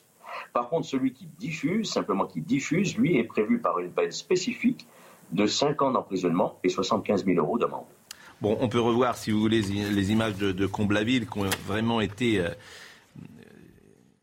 non pas une, déflagration, parce qu'on est aujourd'hui habitué, hélas, à ces images, mais c'est vrai que... Celle-ci est, hautement symbolique, parce qu'il y, a plein de choses dedans. Il y a en effet, euh, voilà, c'est-à-dire il y a le Coran qui est, qui est qui est brandi. Il y a le fait que euh, euh, la manière dont les professeurs sont traités, euh, la manière dont la classe entière réagisse, et ensuite après, la manière. Moi, j'ai été frappé, en tout cas, de voir sur les réseaux sociaux, un certain nombre de, professeurs s'en prendre à, la professeure victime, en disant mais, mais qu'est-ce qui lui a pris de s'interposer, etc. Et il faut voir quand même qu'il y a, y a, y a une, sorte de, de, non-dit, de non-dit, justement, de secret, justement. Pardonnez-moi dans, chez les professeurs en disant surtout, surtout ne faites rien, ne faites rien. Je, bon, euh, je connais, euh, voilà, je connais un professeur qui, qui, a, qui, a, qui a suivi des, des, des, des comment s'appelle, des, une formation, euh, que faire dans ces cas-là, et on leur dit joignez les mains et pensez à quelque chose de positif. Voilà, si un élève vous, vous... non mais, enfin, je dans quel monde on est? Non mais sérieusement. Bon, je vais interroger Julien Constant qui est avec nous, qui est secrétaire départemental unité SGP Police. Bonjour Monsieur Constant. Bonjour à vous. Est-ce que vous recevez régulièrement des plaintes de professeurs ou des témoignages de professeurs, puisque vous êtes dans le 77, qui vont dans le sens de ce que disait Joseph Massescaron? Alors oui, on reçoit malheureusement quelquefois des plaintes d'enseignants. Malheureusement, c'est un phénomène qu'on retrouve. Hein. Cette, euh, cette vidéo est choquante. Elle doit choquer. En tout cas, nous, pour les policiers, elle nous choque moins parce que c'est ce qu'on vit aussi au, quotidien sur la voie publique, hein, ce genre de réaction quand on veut procéder à un contrôle d'identité. Euh, malheureusement, aujourd'hui, ça reste difficile pour les enseignants d'exercer dans des quartiers, euh, dans des quartiers difficiles, en tout cas sur la plaque Île-de-France.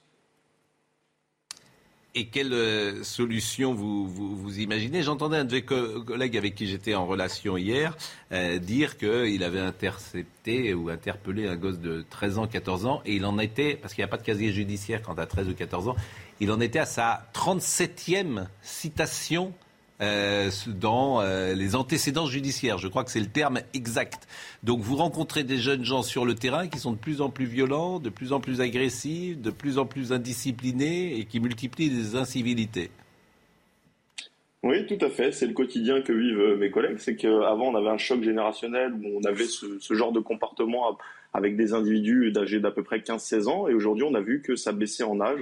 On est confronté à des individus au comportement, comme on a pu le voir dans la vidéo, à partir de 11, 12, 13 ans, qui nous injurent, euh, qui n'ont euh, aucune crainte en fait de la, justice parce qu'ils se disent qu'ils sont mineurs, qu'ils seront protégés. De toute façon, ils n'iront pas en prison.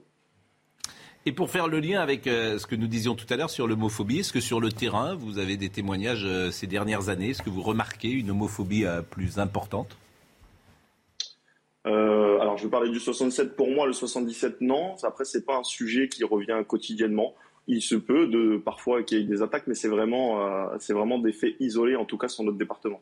Bon, sur cette affaire précisément, vous avez des informations précises à nous donner? Ce jeune homme, par exemple, qui est en garde à vue, est-ce qu'il va être libéré de garde à vue euh, Est-ce qu'il va Est-ce qu'on va imaginer de le mettre en détention provisoire? Est-ce que, est que vous avez des informations à nous donner?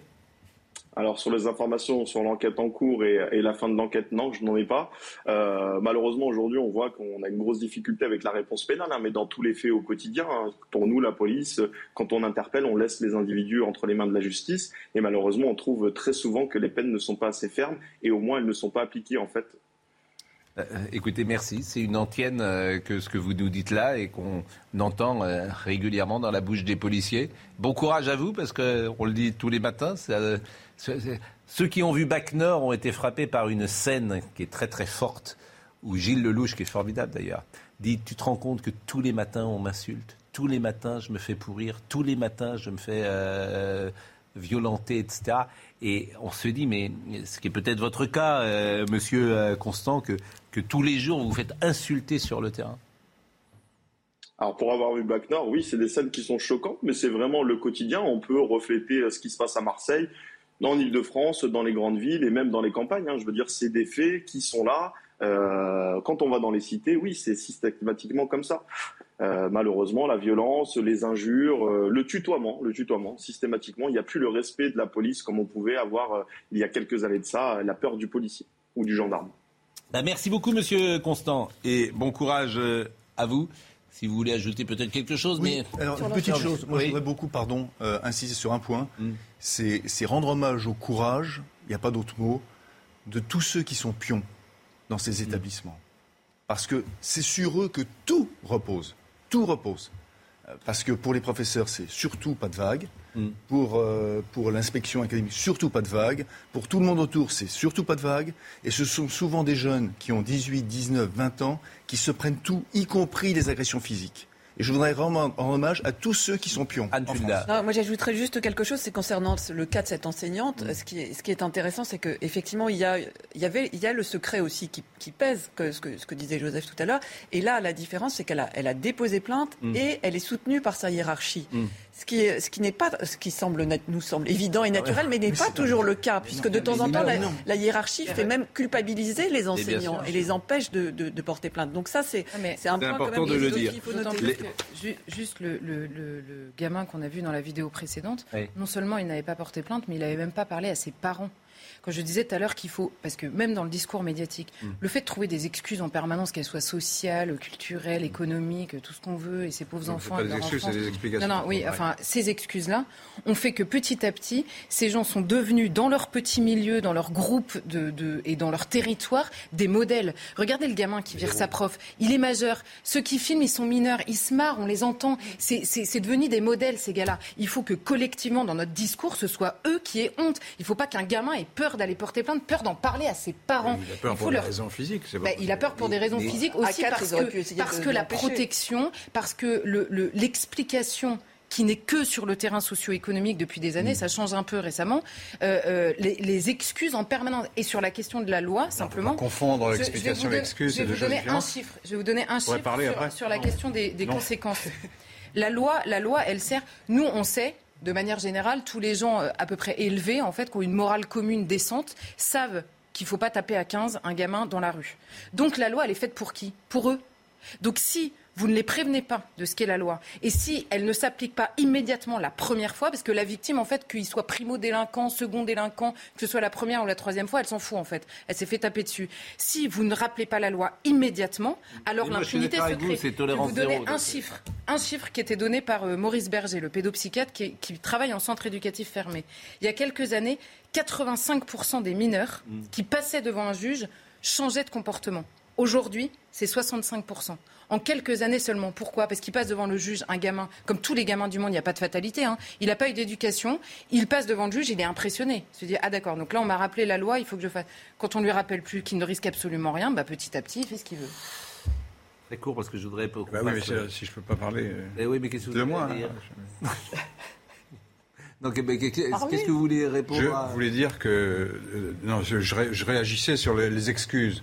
C'est pas parce qu'on explique un phénomène qu'on l'excuse. ça, vous avez dit que ça 15 Bien fois sûr. et on n'écoute jamais Mais- ce que j'ai. Et alors, deuxièmement, Ça, euh, on, on a euh, la hiérarchie scolaire. Les gouvernements ne soutiennent pas assez les profs. Ça, c'est vrai. C'est exact. Et si vous lisez le, il y a un livre entier entier là-dessus. Pourquoi? Monsieur Aubin. Parce qu'ils ont peur de stigmatiser. Il y a Bah plein de raisons, Bah euh, mais ils ont tort. Et, et- et- et je trouve que les- un des objectifs de tout gouvernement, de droite ou de gauche, doit être d'abord de rétablir un peu de discipline dans ces collèges. Voilà. Je suis sûr qu'ils auront une bonne explication pour faire, bah oui, mais oui, autant le dire. Il y, a un senti- il y a un mot que vous avez prononcé qui m'a vraiment beaucoup amusé. Parce que c'est euh, très intéressant. Vous avez dit faut qu'ils aient honte. Oui. Or, ce sentiment a disparu Mais oui. dans notre société. C'est très intéressant, la honte. Euh, il y a d'ailleurs très peu de fiction sur un sentiment extrêmement fort qu'est la honte. Et ce qui me frappe, moi, dans nos sociétés, et il faudrait faire un essai peut-être un jour là-dessus, c'est la disparition de ce sentiment. C'est grave en fait. C'est-à-dire, exactement, c'est oui, très grave. Mais c'est un sentiment. On arrête de nous bassiner avec le mot respect. Oui, qu'on commence mais- par apprendre, qu'on commence par apprendre le sentiment de honte. D'accord. Parce que pour avoir du respect, il faut commencer par avoir euh, Vous connaître trouviez le que c'était de pas intéressant Voilà. ce que je disais sur la honte. Mais si. Je trouvais que c'était très intéressant. Pour une fois, j'avais un truc à dire. Il y a la publicité, c'est pas intéressant. Euh, je trouvais que c'était vraiment la honte, cette histoire de honte. Et, et c'est un sentiment d'une très fort. Par exemple, moi, je ne peux pas avoir honte euh, de vous. C'est impossible. C'est-à-dire qu'il faut, pour que la honte existe, qu'il y ait un- on a honte de soi-même, ou avec une personne, c'est forcément une personne qui nous est proche.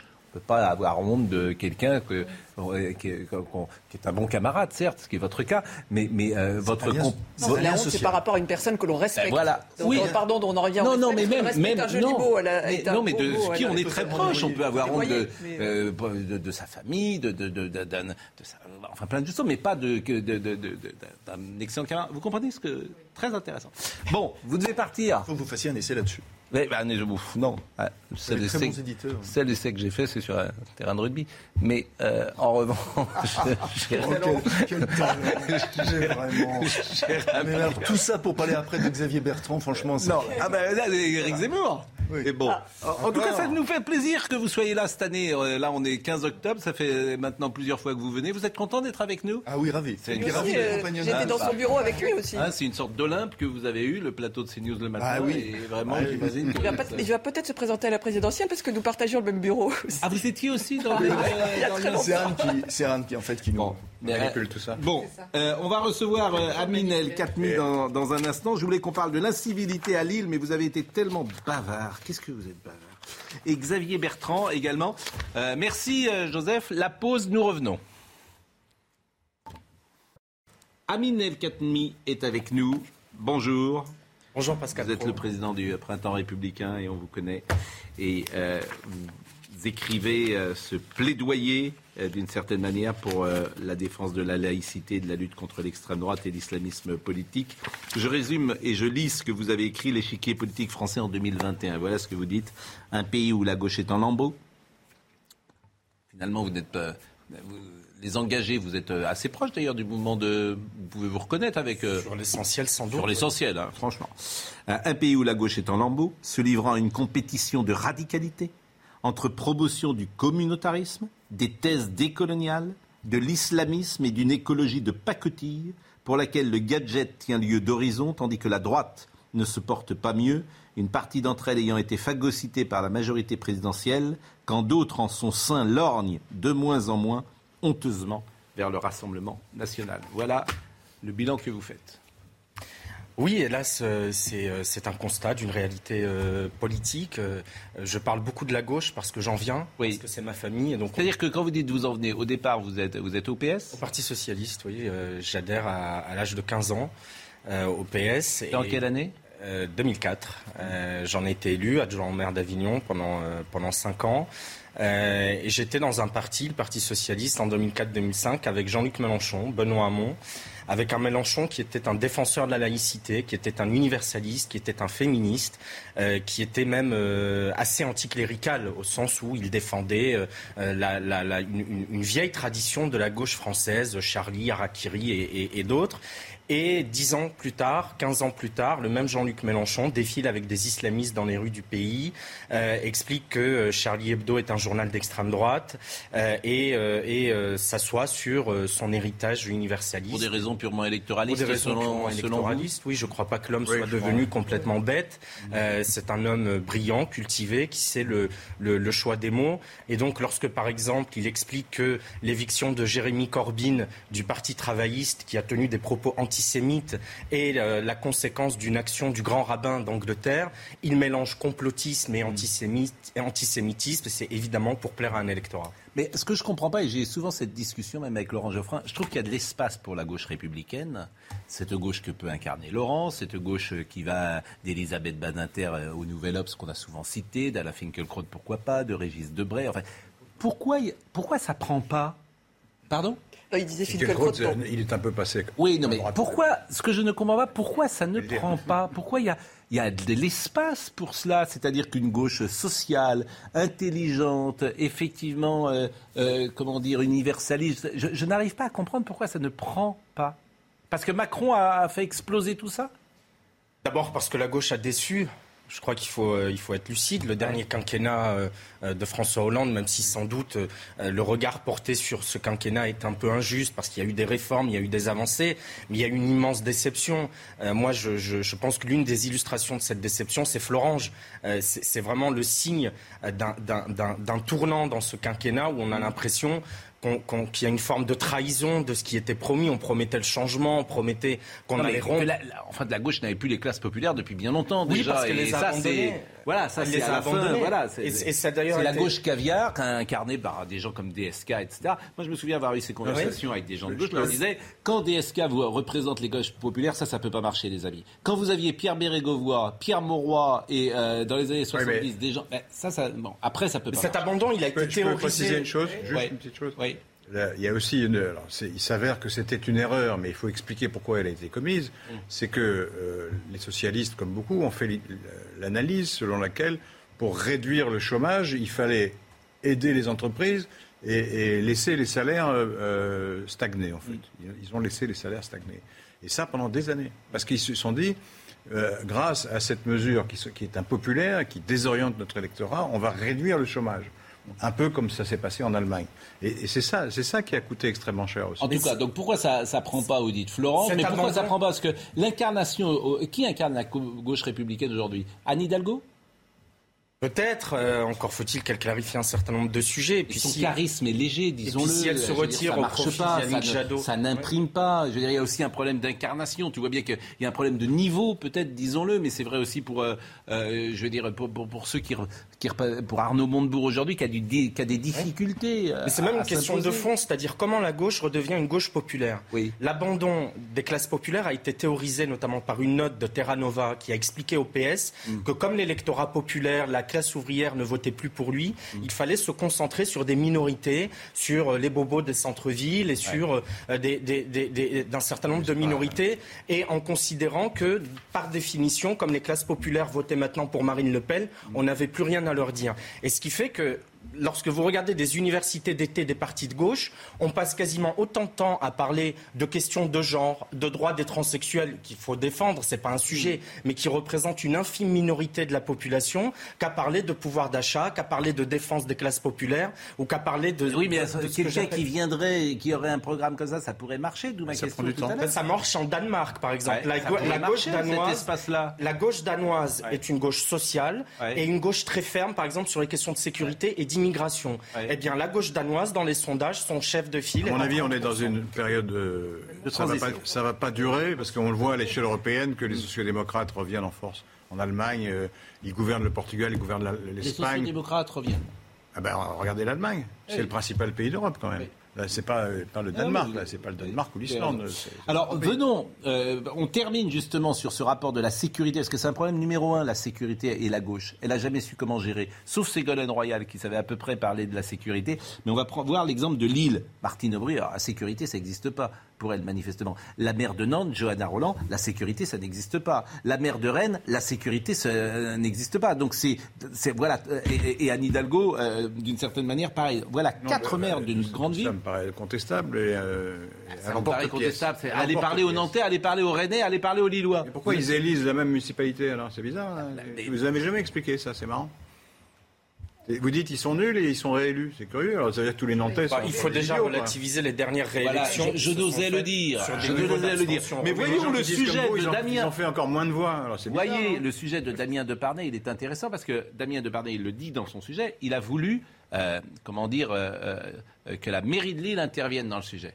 Hmm. Elle a dit non. Hmm. Personne ne parle. C'est comme à Nantes. Essayez d'avoir sur la sécurité Johanna Roland elle ne parle pas du tout, Jeanne Rollo, euh, qui euh, s'occupe de la campagne euh, de Anne Hidalgo. Bon, c'est des gens, ils ne veulent surtout pas en parler. Ça n'existe pas. Nantes, c'est Chicago la nuit, mais J'exagère, bien évidemment. Ce que je dis et, va au-delà de la réalité, bien sûr. Mais parlez aux Nantais, parlez aux Rennais, parlez aux Lillois. en fait, les gens en ont assez. Mais voyez ce sujet. Les scènes de violence comme celle-ci sont devenues récurrentes dans le quartier Masséna Solferino à Lille. Depuis une trentaine d'années, ces deux rues sont devenues le haut lieu de la fête lilloise, mais ces derniers mois, la situation devient incontrôlable, comme le confirme cette habitante du quartier qui nous a répondu à visage caché. À partir de, allez, mettons 7h, 8h du soir, on ne sort plus. On a peur. On sent qu'il n'y a pas de sécurité. Il commence déjà la fête. Et ça y est, c'est parti. Alors donc, euh, on n'est pas heureux, mais on subit. Une situation que subissent également les commerçants du quartier. Tous les soirs, donc, vous pouvez assister euh, à soit des rodéos. Nous avons aussi des personnes qui se baladent avec du protoxyde d'azote. La rue euh, ressemble plus à un grand chantier de, de, de, malfaisants que vraiment des gens qui sont là pour faire la fête. La vidéosurveillance et les contrôles auprès des gérants de bars ont été renforcés, mais les habitants en attendent davantage. On voit la municipale aller dans les bars et contrôler les chefs d'établissement. Puis de la situation qui se passe à l'extérieur où vous avez euh, des délinquants, où vous avez des vols, des pickpockets, et notamment pour arrêter les rodéos, quelles sont les solutions qui sont proposées? La municipalité de Lille n'a pas donné suite à nos demandes d'interview. Depuis le début de l'année, 700 PV ont été dressés par la police municipale dans ce quartier. Amine El Khatmi est avec nous ce matin. Printemps républicain, voilà ce que vous écrivez. Voilà ce que dit la réalité du terrain, du quotidien, de la vie des gens qui contraste avec les discours déconnectés de ceux qui, à gauche notamment, s'obstinent à refuser de prendre en compte sérieusement les enjeux de sécurité, considérant que cela ferait le lit de l'extrême droite ou stigmatiserait les habitants de ces quartiers. On n'en sort pas. Mais non, on n'en sort pas. Et c'est un, discours d'une absurdité dingue que d'expliquer que euh, parler de vouloir rétablir l'ordre et l'autorité de l'État, c'est faire le jeu de la droite ou de l'extrême droite, sachant que cette même insécurité, elle frappe d'abord les plus faibles, elle frappe ceux qui sont déjà en difficulté. Lorsque vous interrogez les habitants des quartiers populaires, ils ne vous parlent pas de violence policière. Hein. Ils vous parlent, ils vous disent, moi, lorsque j'étais élu, ils disaient, monsieur l'adjoint maire, quand est-ce qu'on voit plus de policiers? Quand est-ce qu'on voit plus de, présence policière? On en a marre des rodéos jusqu'à 2 heures du matin. Je suis une mère de famille qui élève mes gosses seuls. Je pars travailler tôt le matin, je pars travailler tard le soir et j'ai peur que mon gamin, mon aîné, se prenne une balle perdue en rentrant de l'école. Je suis une grand-mère et j'en ai ras-le-bol qu'on me demande de décliner mon identité en rentrant dans le hall de mon immeuble. Je suis habitant d'un quartier populaire de Marseille et je vois des caïds ériger des barrages en osant me demander de décliner mon identité avant de rentrer chez moi. Voilà ce que disent les habitants de ces quartiers. Et en face, même si évidemment toute la gauche n'est pas dans le déni, mais il y a encore une partie de la gauche qui en est à discuter de l'utilité de la vidéosurveillance, qui en est à discuter de l'armement de la police municipale comme à Paris où Madame Hidalgo, sous la pression des communistes et des écologistes, refuse d'armer la, police municipale et où on en est encore à savoir si on doit prendre à bras le corps les questions d'autorité. Tant que la gauche ne sortira pas de ce déni, elle restera euh, au niveau où elle en est aujourd'hui. Après, la question qu'on peut se poser, c'est pourquoi lorsque quelqu'un comme Manuel Valls se présente euh, à la primaire du Parti socialiste et qui représente cette, cette gauche dont vous venez de parler, se fait euh, euh, complètement exploser au vol. Alors il y avait d'autres, alors il était Premier ministre. Vous avez un prisme déformant. Mais est-ce que je peux dire un mot? Mais aussi. le fait que euh, le social a été négligé, la sécurité et l'immigration, c'est vrai, mais c'est en train de changer. Quand vous regardez, nous, on est une organisation de gauche. Ça mm. figure en tête de. Parlez des engagés. Nos engagés, nous. Mais ça n'a pas pris votre mouvement pour le moment, disons. Oui, ça, c'est, pas un, grand mouvement, mais il existe. Eh ben, oui, mais il a une influence. On venait que. Oui, mais il a une influence. On essaye d'influencer, la gauche, c'est ça Par des idées, par des propositions. Et alors, quel est votre si vous candidat aujourd'hui Si vous prenez. Comment? Quelle est votre tête de pont? Ben, on n'a pas de soutien officiel pour l'instant. On cherche le ou la candidate qui sera le plus proche de nos idées. Voilà. Mm. Et en plus, mais, je n'ai pas fini ma réponse. Oui. la question des salaires, des conditions de travail et, des, du pouvoir dans l'entreprise est, au, cœur du, projet, premier point. Deuxième point, la question de la sécurité, renforcement des moyens policiers, augmentation du nombre de juges euh, bien, il faut aussi une politique de prévention. Ça, ça se distingue de la droite. Mais non, mais vous me demandez. Je, ne je vous demande pas. Vous avez pris la parole. Euh, je vous demande pris la parole parce que j'entends que la gauche, la gauche, c'est que c'est que les gens. Je, ne vous demande pas du tout. je voudrais qu'on avance. Et comme il y a 20 minutes, bon. Euh, pourquoi Manuel Valls en deux mots? Pourquoi Manuel Valls Parce qu'il incarnait dans cette primaire le bilan d'un quinquennat qui, de toute façon, ne pouvait être que conspué dans une primaire qui est une promotion de la radicalité. Benoît Hamon incarnait cette radicalité avec une rupture, c'était les fameux frondeurs face au bilan du quinquennat. Donc vous pouviez mettre Valls, Pierre, Paul, Jacques, Martin ou qui vous voulez, ça faisait le même résultat. Un mot sur l'actualité, parce qu'il faut pas qu'on parle quand même de l'actualité. Xavier Bertrand. Xavier Bertrand, écoutez-le hier. Je participerai à ce congrès parce que les républicains ont écarté la primaire. J'avais dit mon opposition à la primaire, qui était source de division. Les militants, les adhérents ont entendu ce message Christian Jacob leur a donné la parole et ils ont clairement écarté cette primaire et je les en remercie. Parce que ce congrès, c'est la seule façon d'avoir le plus vite possible un seul candidat de la droite et du centre. J'ai deux certitudes. Divisé, on est sûr de perdre.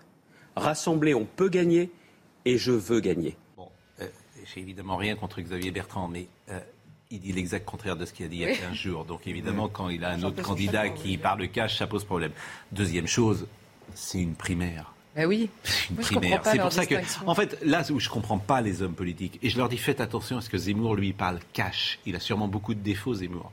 Mais une des raisons du succès d'aujourd'hui, c'est qu'il est authentique et sincère et au plus près de la réalité. C'est une primaire, le Congrès. Tu peux le prendre comme tu veux, c'est 25 000 personnes qui vont voter pour trois personnes. Donc ça s'appelle une primaire. Voilà. Donc il y en a peut-être quatre d'ailleurs avec Juvin. Vous avez raison. Il y a Barnier, Juvin, ah Pécresse et, Bertrand. C'est une primaire. Donc, c'est ça qui me fascine chez ces hommes politiques parfois. Ils s'étonnent qu'ils perdent euh, des points ou qu'ils ne soient pas suivis, mais ils sont en permanence en train de nous raconter des salades. Et je vous dis, j'ai rien contre Xavier Bertrand, vraiment, mais ça s'appelle une primaire. Qui contestera ce que je dis? C'est surtout qu'il prend ce ton. Il prend, euh, il, prend ce ton martial et pour, pour annoncer ce qui, est, ce qui apparaît aux yeux des Français comme de la cuisine politique. Et eh oui. C'est pas ça qu'on attend. Eh et en plus, cette, euh, ce congrès aura lieu le 4 décembre. Donc, euh, on va avoir. Il y aura une bataille qui sera comme une bataille de primaire. Ils vont s'envoyer des scuds puisqu'ils doivent conquérir les militants. Donc. Bon, il, s'est exprimé également sur Éric Zemmour. Écoutez-le, Xavier Bertrand.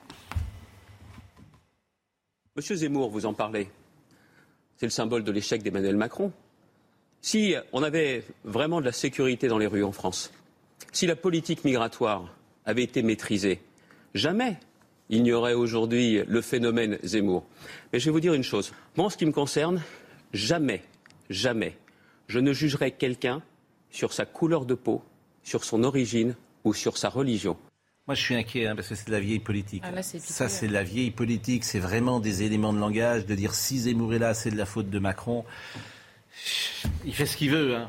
Mais, mais je pense que c'est pas. Je, pense que ce que vous dites, par exemple, est beaucoup plus intéressant. Pardonnez-moi de le dire comme ça. Ce que vous dites, euh, parce que précisément, vous parlez cash et, vous parlez de la réalité. Vous faites pas ces éléments de langage. En fait, les gens en ont ras-le-bol de ces éléments de langage. Parce que tu sens les communicants, ou lui d'ailleurs, derrière. Puis par ailleurs, c'est une chose que je comprends pas, c'est pourquoi il dit pas en quoi il diffère de Zemmour. Oui, d'ailleurs, vous avez clair. Oui, vous avez raison. Il est de droite et l'autre il est plus à droite. Non, mais c'est quoi la différence Mais parce que la vérité, c'est toute la faute de Macron. Mais la vérité et la ficelle est grosse, c'est que lui, il veut attaquer Macron parce qu'il pense qu'au deuxième tour, et pourquoi pas, il a plus de chances face à Macron. Mais la ficelle, elle est Mais tellement au grosse. premier tour, il faut qu'il explique pourquoi il n'est pas avec Zemmour. Bon, Éric Zemmour, justement, qui va monter son, son parti. Euh, écoutez Gauthier Lebret, c'est assez intéressant ce qu'il a dit euh, hier, ce qu'il nous a appris. Éric Zemmour va lancer son parti politique. C'est indispensable pour s'organiser et pour transformer ses sympathisants en militants et puis surtout en adhérents et pour se structurer en vue de la présidentielle mais aussi des législatives. Son équipe est d'ailleurs en train de recruter les futurs candidats pour les prochaines législatives. Son parti ressemblera sur le principe à la République en marche d'Emmanuel Macron, c'est-à-dire qu'il ne reposera que sur lui. C'est exactement ce que vient de faire aussi Édouard Philippe au Havre ce week-end. Éric Zemmour qui a rencontré plusieurs maires de Corse qui pourraient le parrainer s'il décide de se lancer dans la campagne présidentielle. Et concernant sa candidature, elle devrait être annoncée vraisemblablement dans le mois qui vient. Être candidat après le 15 novembre serait ridicule, juge un proche d'Éric Zemmour. Ça lasserait tout le monde, y compris euh, ses soutiens. Et concernant l'annonce de sa candidature, son équipe veut quelque chose d'inédit. Partant du postulat qu'on les oublie vite, ces annonces de candidature, son équipe veut donc surprendre pour marquer les esprits. La candidature, il était hier sur euh, Sud Radio. Éric Zemmour, c'est pour aujourd'hui ou c'est pour demain?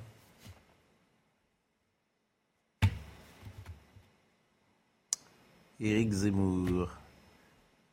Éric Zemmour on a censuré Éric Zemmour. On ne souhaite plus. sur CNews. On, on- ah, on ne souhaite plus l'entendre. Voilà. On, va, on fait comme France Info, désormais. Voilà, on a décidé, c'était- là on vient de me le dire dans l'oreillette, c'est France Info. En fait, une fois par mois une journée sans Zemmour. non, mais vous avez raison. Hein. Non, mais, mais je viens de. Alors finalement, c'est. Oui, oui. Donc France Info, le directeur de France Info a pris le pouvoir. et, dans- euh, et- et- et désormais, nous n'aurons plus le droit d'écouter Éric Zemmour sur cette antenne. Voilà. C'est dit. Je fais comme Monsieur Bernstein. C'est dit. Il est interdit ici. Bon, quand je vous ai écouté tout à l'heure. Oui. Et franchement, j'ai trouvé ce que vous dites. euh, Alors, pour le coup, sur la forme, intéressant parce que vous dites les choses.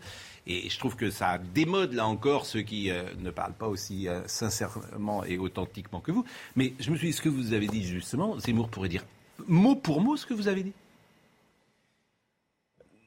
Vous savez, la terre entière peut poser. Non, mais c'est c'est comme quand. Non, on- mais c'est. Quand vous m'avez raconté, vous avez fait le. Vous savez, sur les constats, on La femme qui vient, Ouais. qui vient voir. C'est exactement ce que disait. Mais vous savez, euh, sur les constats, on, peut être d'accord. Et, et- et- et, euh, c'est comme quand on dit, mais euh, si Marine Le Pen dit que la Terre est ronde, je, Ouais, mais je là, vais pas, ouais, mais je là, vais honnêtement, là, c'était principe- pas la terre ronde, c'était un constat sur Non, mais d'accord, euh, mais le la, sécurité d'aujourd'hui. Mais le constat, c'est parce que c'est la vie des gens. Enfin, après, vous pouvez nier la réalité. Et, et- et- et lo- lo- lorsque, lorsque cette mère de famille à Montpellier, euh, euh, dans le quartier de la Motion, dit au président de la République, mais Monsieur le Président, il y a tellement peu de mixité dans, dans, dans ces quartiers que mon père pensait que le prénom, mon, mon fils pensait que le prénom Pierre n'existait que dans les livres. Elle décrit une absence de mixité culturelle qui est une réalité dans ces quartiers. Alors que Zemmour, Le Pen, Bertrand euh, euh, ou, ou un autre le disent, ça, ça ne disqualifie pas pour autant ce qui est de la réalité des gens. Lorsque j'étais adjoint au maire d'Avignon, que j'avais trois écoles dans mon quartier, le quartier dont je m'occupais, et que j'avais des classes où il y avait 80, 85 à 90% d'enfants venant de familles arabo-musulmanes, venant des mêmes quartiers, euh, fréquentant la même école, le même centre social, le même club de judo, de foot ou de karaté, c'était une réalité. Cette réalité, c'est le quotidien des habitants des quartiers populaires. Là encore, que Zemmour, Le Pen, euh, Pierre, Paul ou Jacques euh, parlent de cette réalité, ça ne la disqualifie pas pour autant. Après, dans les solutions, sans doute que oui, là, il y a des divergences, mais encore heureux que sur les constats, Pascal Pro, on puisse se mettre d'accord. Alors j'ai une bonne nouvelle, le directeur de France Info qui avait fait irruption dans notre régie, Marine Lançon, telle Jeanne d'Arc à Orléans, s'est opposée à lui fortement. Elle l'a bouté hors de euh, la régie et grâce à Marine Lançon que je salue, évidemment nous allons pouvoir écouter Éric Zemmour sur sa candidature. si je renonçais, euh, beaucoup de gens le prendraient comme une trahison. C'est ce que je vous ai dit tout à l'heure. euh, ce qui m'a vraiment frappé et, et- et ému, euh, c'est quand je, je, je, hum, je- je vais comme ça dans, dans les, dans les villes, dans les librairies, dans les salles de province, et où les gens me disent ne nous abandonnez pas. Il y, a, il y a quelque chose vraiment de très fort, d'un lien charnel entre Donc, vous eux et moi. pas les abandonner. Et donc, c'est c'est difficile de les abandonner, je le reconnais. Bon, votre position à vous, vous avez vu comme vous êtes attaqué, euh, vous, parce que comme une un traître à la cause parfois, par euh, euh, le monde, j'allais dire le monde musulman ou le monde euh, arabe euh, politique, hein, de, de- de ceux qui ont le pouvoir, qui disent Amin El Khatmi, euh, j'ose même pas dire ce qu'ils disent parfois. euh, Collabeur. Oui, Ouais, un harki, oui. un arabe de service. Arabe de- ben alors, je suis content que vous le disiez, j'osais pas dire ces mots-là. Bah oui, moi je les lis tous les jours sur Internet, donc j'ai l'habitude maintenant. Et, et alors, comment vous expliquez ça? Bah, J'explique ça parce que euh, euh, il y a des gens qui euh, se- se- se- se- se- vi- vivent en marge de notre pays et considèrent que euh, un, un- un- un bon racisé, puisque c'est ce terme horrible maintenant qui dessine les Arabes et les Noirs, est forcément un racisé qui est victime. Donc moi, il faudrait que je passe mon temps à dire, moi, Amin El Khatmi, je suis victime de, de l'islamophobie, victime du racisme de la France, victime du passé colonial, et je, et je- et je vous en veux terriblement à vous, euh, ce, ce- ce pays fasciste et horrible. Là, je serais un bon racisé. Mais si vous êtes un tant soit peu émancipé, si vous dites, bah moi, voilà, je vis avec cette, ce mélange, moi je suis franco-marocain, par exemple, je suis né de parents marocains, mais je suis fier d'être français, je suis profondément fier de ce pays, je suis reconnaissant, je l'aime, je l'aime pas d'un amour aveugle, je sais que ce pays n'est pas parfait, mais je me bats, moi je fais de la politique, d'autres font du sport, font de la culture, s'engagent, créent des entreprises, et et, on aime ce pays, bah vous devenez un traître. Linda Kebab, elle est policière, ah bah, elle se fait traiter d'arabe de service par un pseudo-journaliste à Abouafs qui est soutenu par une partie de la gauche, la même gauche antiraciste euh, qui a passé des années à nous faire des leçons de morale sur tous les sujets et, et qui là, lorsqu'un arabe traite une autre arabe d'arabe de service, plutôt que de soutenir la femme qui est agressée et insultée, se met aux côtés de son agresseur. Un policier noir comme Abdoulaye Kanté, c'est un nègre de maison, c'est un bounty, parce que aux yeux de ces gens qui, qui, qui, qui, qui sont, euh, pardon, mais complètement bêtes à ce niveau-là, vous Et moi, pouvez ce qui me frappe, c'est que ces gens, comme vous dites, sont ultra minoritaires. Oui. C'est ça qui me frappe. Mais ils Je sont surreprésentés dans les médias. C'est ça, je, je- je veux dire, et là on, est, on peut tous être d'accord, c'est-à-dire que des, euh, des, des Amin El Khatmi, j'en connais plus que des, euh, vous avez cité ce pseudo-journaliste, comme vous dites, à Abouaf, je connais plus de gens comme vous, avec qui je travaille d'ailleurs euh, dans, dans, dans- dans cette Mais maison. vous Mais ils sont dire, moins dans les médias. Mais ils sont moins dans les Ah, médias. dites pas ça, je passe mon... Non, mais c'est pas gentil, ça c'est le coup Non, de... je parle pas pour vous. Oui. Mais euh, euh, regardez, Amin El Khatmi, il s'appelle Amin, donc il n'est pas Oui. du tout dans les critères euh, Zemmour, là, parce que Zemmour, il n'aime pas les prénoms. genre Arrêtez de, Amin, ra- de tout ramener à. Zemmour. Enfin, vous êtes obsessé. Franchement, on essaye d'avoir une bonne discussion. On Franchement, vient de le voir. on a une bonne Et discussion. on vient de le voir. On a une bonne discussion. Oui, mais vous mettez Zemmour alors à l'antenne, bien obligé de réagir quand même. Mais ce que Vous êtes polémique. Franchement, c'est pas bien. Ce que vous dites, Terminé. Est- Bon. est- est- Mais vraiment, juste- moi j'en veux beaucoup, effectivement, et je n'arrive pas à comprendre le phénomène. C'est-à-dire que les gens dont vous parlez, ceux qui veulent mettre de l'huile sur le feu, celui, ce- ils sont une, sans doute une minorité. Beaucoup plus de gens doivent se reconnaître en vous que dans d'autres discours. Donc je ne comprends pas que vous êtes homme politique aujourd'hui. Ce discours, vous pouvez le porter. Et là, pour le coup, vous pouvez être, entre guillemets, une chance pour notre pays. Ce que vous dites, c'est absolument formidable. Il y a combien de musulmans en France aujourd'hui? On dit entre 5 et 6 millions, si les eh bien, pourquoi ces 5 ou 6 millions de musulmans ils, ils- ils- ils ne viennent pas derrière votre discours? Mais Pourquoi parce qu'il y a des gens comme Amin El Khatmi, il y en a dans toutes les professions. Je peux vous en présenter autant que vous voulez. Alors, hein. Oui, mais on les pas entend qu'il- moins. parce pourquoi que vous voulez un- pas qu'ils parlent C'est un discours qui est moins audible. Oui. Et parce que, le, le- encore une fois, ce discours de victimisation.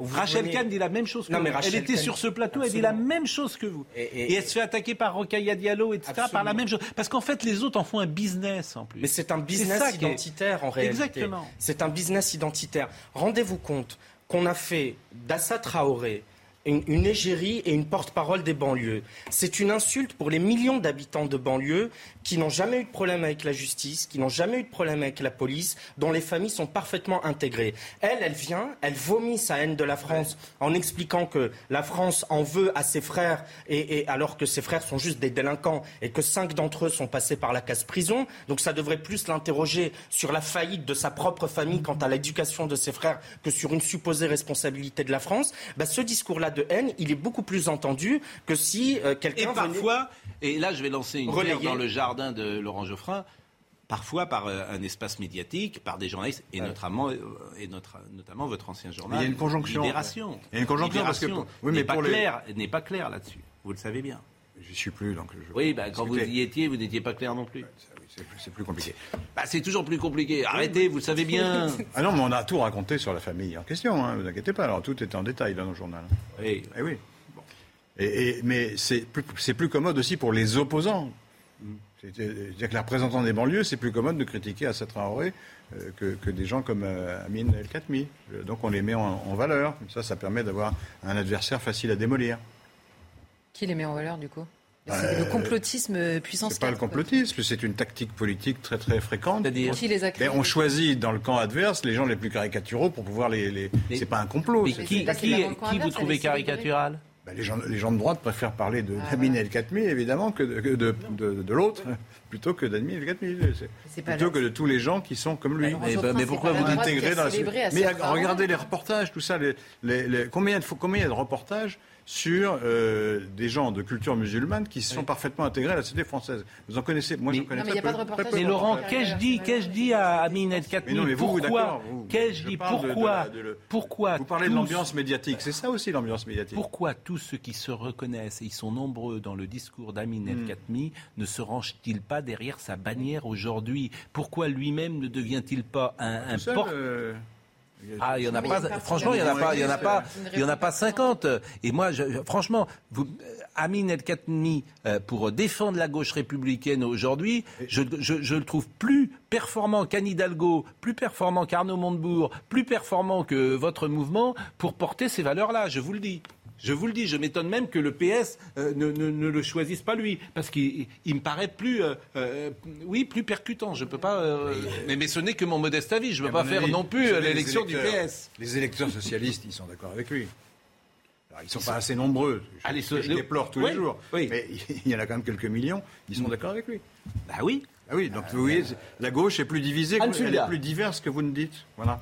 Non, mais, ah, ah, mais elle est diverse. Mais enfin, euh, on le sait, elle est diverse. Mais- il, il a fait et- et au départ le diagnostic excellent de- avec Jean-Luc Mélenchon. Ben oui, parce que c'est plus facile de parler de Mélenchon que de parler de gens qui ont des solutions plus nuancées, comme moi, par exemple. C'est plus, je, je le- je le vois tous les jours. Quand vous, avez, quand vous proposez une solution nuancée On parle pas et, et- on parle pas et assez de vous. raisonnée, En fait, on reçoit Aline El Khatmi, mais vous voulez que je parle de vous. C'est ça le votre. Mais non, mais vous m'invitez, je me permets de parler. Mais non, mais, bah, en fait, vous êtes sur la même longueur d'onde. Mais ce qui est intéressant, c'est que d'abord, il est plus jeune que vous. Et puis, c'est un profil, pardonnez-moi de le dire comme ça, qui, dans la société, peut avoir plus d'influence que vous. Précisément parce qu'il a une histoire différente de la vôtre. Mais je peux sans doute me permettre de dire des Voilà. choses que d'autres ne peuvent pas. Exactement. Et- Anne Fulda, peut-être. Euh, mais cette euh, hostilité que, que vous trouvez aussi, euh, est-ce qu'elle sert de, vous sert de moteur? Vous, dites, euh, vous êtes souvent insulté.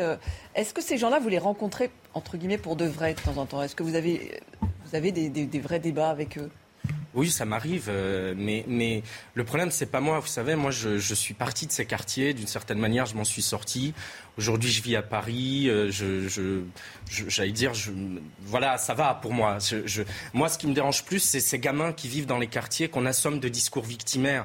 Des gamins qui ont tout à construire. Des gamins qui ont 12, 14, 15 ans, qui ont encore leur diplôme à chercher, leur boulot à chercher, qui ont leur vie à faire, et qu'on vient assommer de discours victimaires en leur disant, mais toi, le petit arabe, toi, le petit noir, tu es condamné à l'échec parce que quoi que tu fasses, quelle que soit l'ampleur de tes efforts, tu es dans un pays qui ne t'aime pas. Et donc, en les assommant avec ces discours victimaires, on les tire vers les bas et on leur donne une excuse pour après dire, bah oui, moi, j'ai pas réussi parce que la France ne m'aime pas. Et donc, moi, mon combat, c'est pas contre ceux qui mènent, qui tiennent ces discours victimaires, c'est de dire à ces jeunes, bats-toi. Ce sera peut-être plus difficile pour d'autres, mais parce que tu vis dans ce pays, tu peux y arriver. Eh ben merci. Merci, Franchement Pascal. d'être venu. Franchement, si on peut. Alors vraiment, je, je trouve que dans la vie, il y a les hommes de bonne volonté et les autres.